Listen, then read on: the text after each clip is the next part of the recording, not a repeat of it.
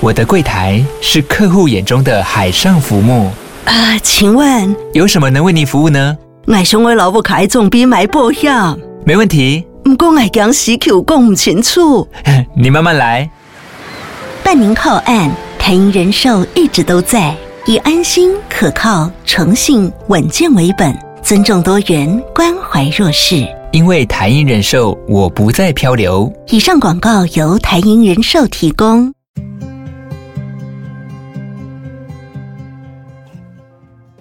迎光临鲨鱼，带你关注那些有流量却没声量的有趣资讯。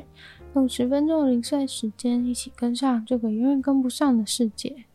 太空人全身白白的，种种的服装，有时候看起来还真的像是米其林宝宝一样。这身服装应该已经根深蒂固的成为大家心目中对太空人的想象吧。但是，太空人的新时装终于出炉了。从今往后呢，太空人就可以穿上更潮、活动起来也更方便的服装，在月球上漫步了。这种全新一代的太空装，有别于过往一定是白色的，还直接换成了黑色的设计。换个颜色在地球上当然没有什么大不了的，但是过去一定要穿白色的原因是为了反射热，来保持太空人的身体凉快。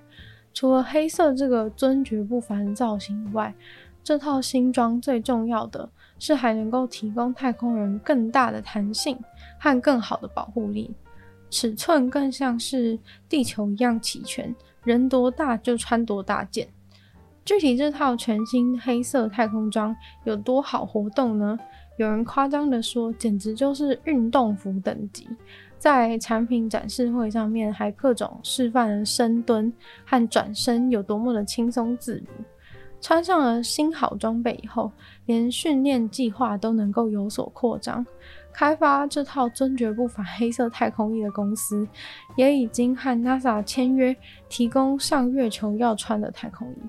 但是最终穿上去月球的款式，据说功能性还会再提升，颜色呢也还想再换换看别的颜色，就不一定是黑色了。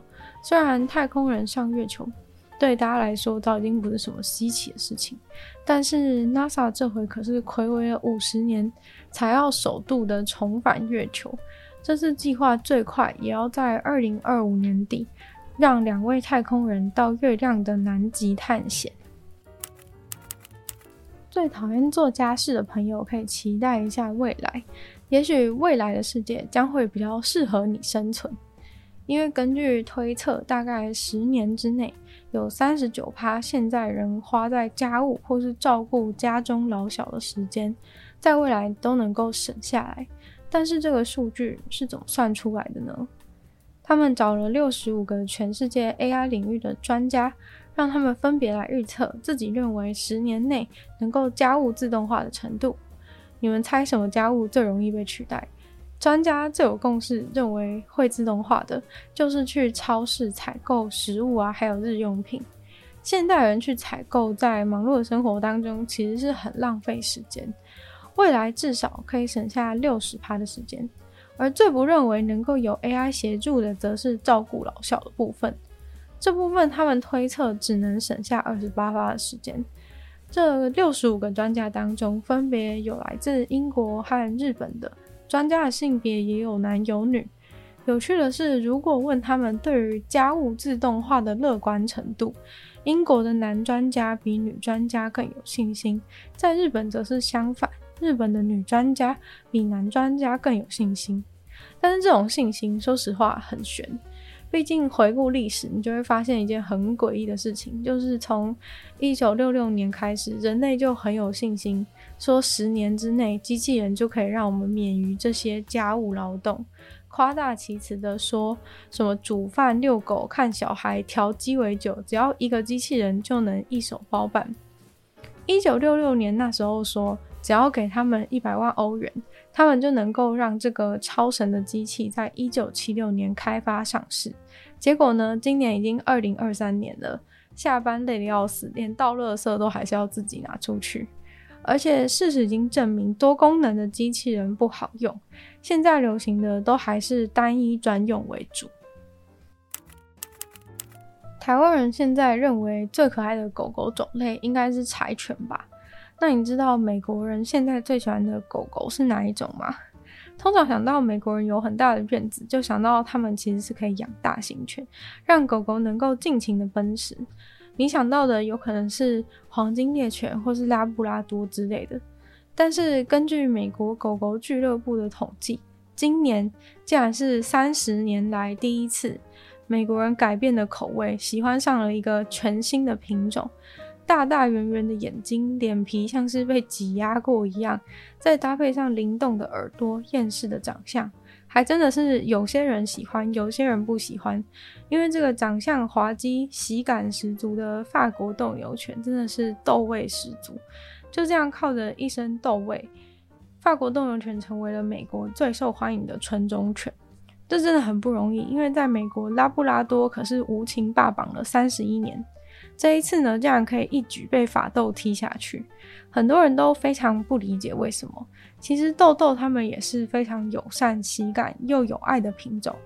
法斗对于都市人来说也比较容易饲养，只需要适度的整理、适度的运动。法斗虽小，却五脏俱全。法国斗牛犬的热门程度突然狂飙，上升幅度超级惊人。在二十五年前，法斗连前七十五名都排不上。但是突然窜升的名气，也让法斗狗红是非多。像是上个月啊，就曾经发生过一起事件，是有一位七十六岁的法斗卖家，他要去跟买家面交的时候，抢匪为了要劫持法斗，就对这个卖家开枪，最后导致法斗的卖枪重重伤身亡。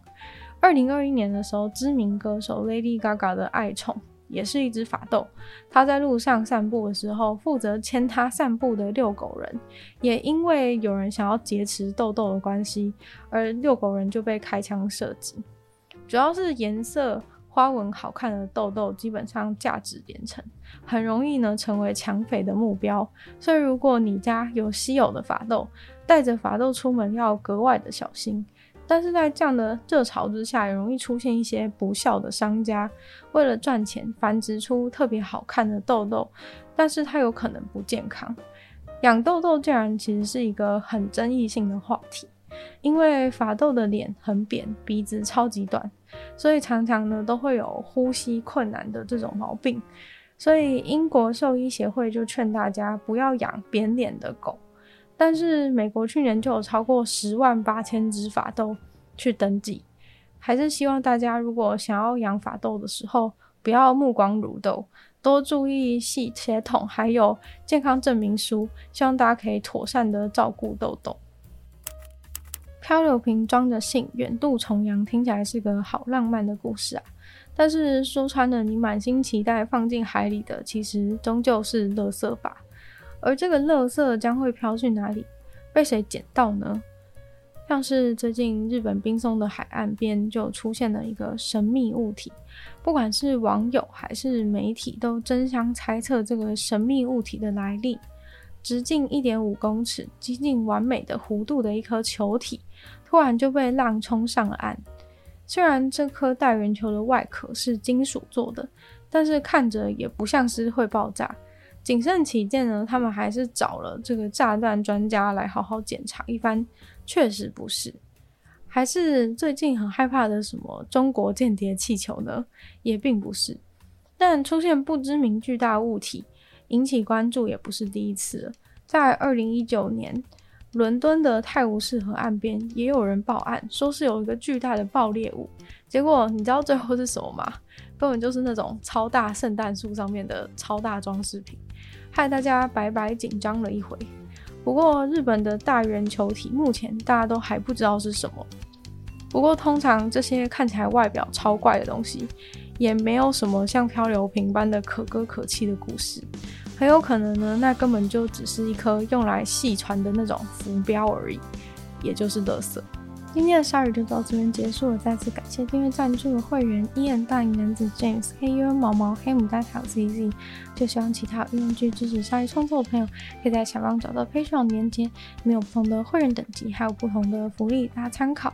如果喜欢鲨鱼节目的话呢，记得多多分享出去，或在 Apple Podcast 帮我留星星、写下评论，对节目的成长很有帮助。那如果有其他时间的话呢，欢迎大家去收听我另外两个 Podcast，其中一个是女友的纯粹不理性批判，没有时间更长主题性内容。另外的话是听说动物，当然就跟大家分享动物的知识。就希望鲨鱼的部分可以继续在每周二、四、六跟大家相见。那我们下次见喽，拜拜。